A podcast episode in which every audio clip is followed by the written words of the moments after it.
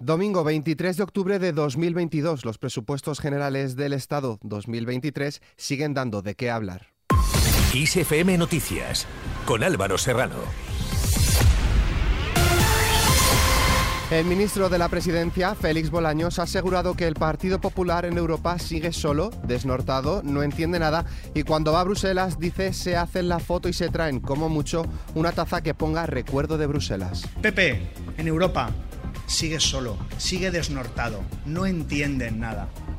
Cuando Pedro Sánchez va a Bruselas, consigue rebajar la factura del gas a la mitad y traer 140.000 millones de euros de fondos europeos. Cuando otros van a Bruselas, se hacen una foto y se traen como mucho una taza que ponga recuerdo de Bruselas. Porque además de hablar mal de nuestro país, no hacen otra cosa en la Comisión Europea y en Bruselas.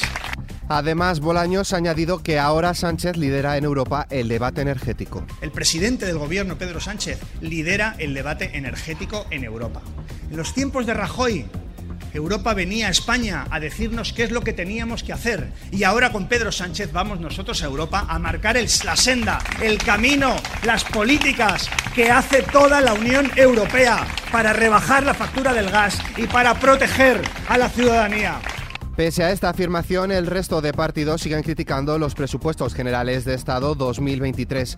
La líder de Ciudadanos, Inés Arrimadas, aseguró este sábado que no le extraña que a los partidos separatistas les guste el proyecto de presupuestos del Gobierno para 2023, a los que su formación presentó esta semana una enmienda a la totalidad porque, a su juicio, son presupuestos malos para España. Así lo dijo ayer durante su visita a Lugo para participar en la asamblea de presentación de los candidatos de su partido a las próximas elecciones municipales. Escuchamos a Edmundo Val, vicesecretario general del partido, sobre los presupuestos. Estos presupuestos son verdaderamente un suicidio económico para España. He hablado con muchas personas, he hablado con muchos expertos y todos te dicen lo mismo. El cuadro macroeconómico absolutamente surrealista, y real en que se basa el gobierno para plantear estas cuentas públicas abocan a España a la quiebra.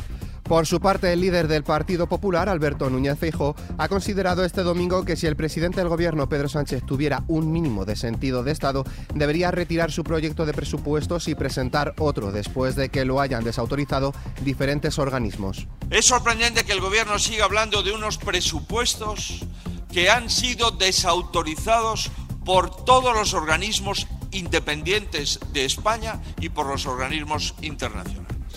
El presidente de la Federación Nacional de Autónomos ha alertado que los presupuestos generales de Estado 2023 carecen de sentido de Estado y nos empobrecen más no solo a nosotros, sino a nuestros hijos y nietos.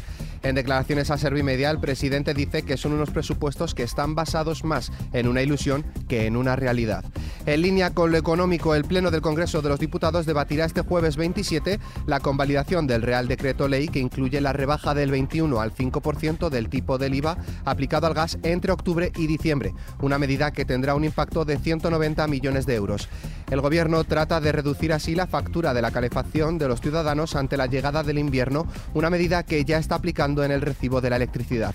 Y hablando de electricidad, el precio de esta en el mercado mayorista subirá mañana un 50,7% hasta los 109,78 euros el megavatio hora, en el que será el quinto día consecutivo en que no aplica el llamado mecanismo ibérico. El tope al gas no se aplicará este lunes por quinta vez desde su su entrada en vigor el pasado 15 de junio, debido a que su cotización para mañana en el mercado ibérico del gas continúa por debajo de los 40 euros el megavatio hora. Cambiamos de asunto. El presidente del Partido Popular, Alberto Núñez Fijo, cree que la reforma del delito de sedición, de llevarse a cabo, supondrá el mayor atentado a la igualdad y libertad en España, según ha destacado hoy en Lleida, donde ha reivindicado que todos debemos ser iguales ante la ley. A su juicio, el Partido Popular es el único garante de que los independentistas no gobiernen en Cataluña, a diferencia de los socialistas. Es inaceptable que un gobierno pacte no cumplir la Constitución en una parte de España. El PSC no defiende los intereses de Cataluña. El PSC defiende los intereses del Partido Socialista Obrero Español y del señor Sánchez, que es muy distinto de defender los intereses de Cataluña. Por su parte, el secretario general de Junts per Catalunya, Jordi Turull, ha abogado por que se derogue, en vez de que se modifique el delito de sedición por el que él fue condenado a 12 años de prisión. Para eliminar el delito de sedición, según Turul, no se requieren demasiados estudios y en cambio, si se modifica, dice, se puede seguir penalizando o criminalizando lo que son derechos y libertades fundamentales que en Europa no están penalizados. Más cosas, el alcalde de Madrid, José Luis Martínez Almeida, ha expresado su sorpresa por las cifras de asistencia a la manifestación de este sábado por la sanidad pública que dio la delegación del gobierno que demuestra que esta situación hace campaña, dice, contra el gobierno regional. Este sábado el centro de Madrid fue escenario de una manifestación para exigir más recursos para la sanidad pública y pedir la dimisión de la presidenta madrileña Isabel Díaz Ayuso, una marcha que según los convocantes reunió a 23.000 personas, mientras que la delegación del gobierno en la región cifró la asistencia en 50.000. En otro orden de cosas, cuenta atrás para el alumbrado navideño. Los centros comerciales ya están diseñando cómo será el arranque de la campaña navideña con la vista puesta en adaptar su iluminación al actual contexto de crisis energética. El objetivo, aumentar los esfuerzos en aras de un mayor ahorro en uno de los momentos de mayores ventas del año. Fuera de nuestras fronteras, el exministro británico de Economía, Rishi Sunak, ha confirmado ya su candidatura a las primarias del Partido Conservación, formación en el poder, para sustituir a Liz Truss al frente de la formación y el gobierno de Reino Unido. Por su parte, la líder parlamentaria del Partido Conservador Británico en la Cámara de los Comunes, Penny Murdan, ha rechazado una propuesta del ex primer ministro Boris Johnson para retirarse de la carrera por la jefatura del gobierno del país.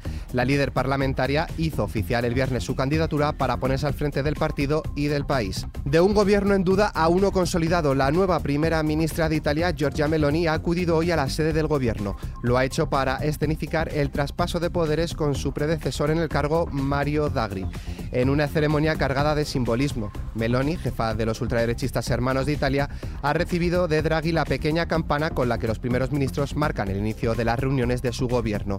Pasamos a Francia. El gobierno de Emmanuel Macron se enfrenta mañana a dos mociones de censura presentadas por los dos principales partidos de la oposición tras el uso de un decreto para aprobar un texto presupuestario, si bien ambas tienen unas probabilidades de prosperar prácticamente nulas.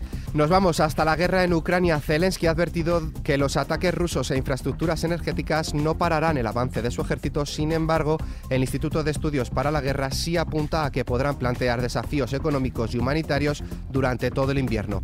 Tanto Zelensky como la empresa estatal Ukrenergo ha pedido a la población que ahorren energía en la medida de lo posible. Y es que la guerra ha dejado el país sin el 90% de su capacidad de energía eólica y sin entre el 45 y el 50 de la solar, según ha informado hoy el ministro ucraniano de Energía. Por su parte, el ministro ruso de Defensa ha transmitido a sus homólogos francés y turco la preocupación de Moscú por posibles provocaciones de Ucrania con una bomba sucia, un artefacto que incluye elementos radiactivos. El ministro de Defensa asegura que esta bomba sería utilizada para culpar a Rusia de utilizar armas de destrucción masiva y generar una dura respuesta de Occidente. Terminamos con nuestra hoja cultural.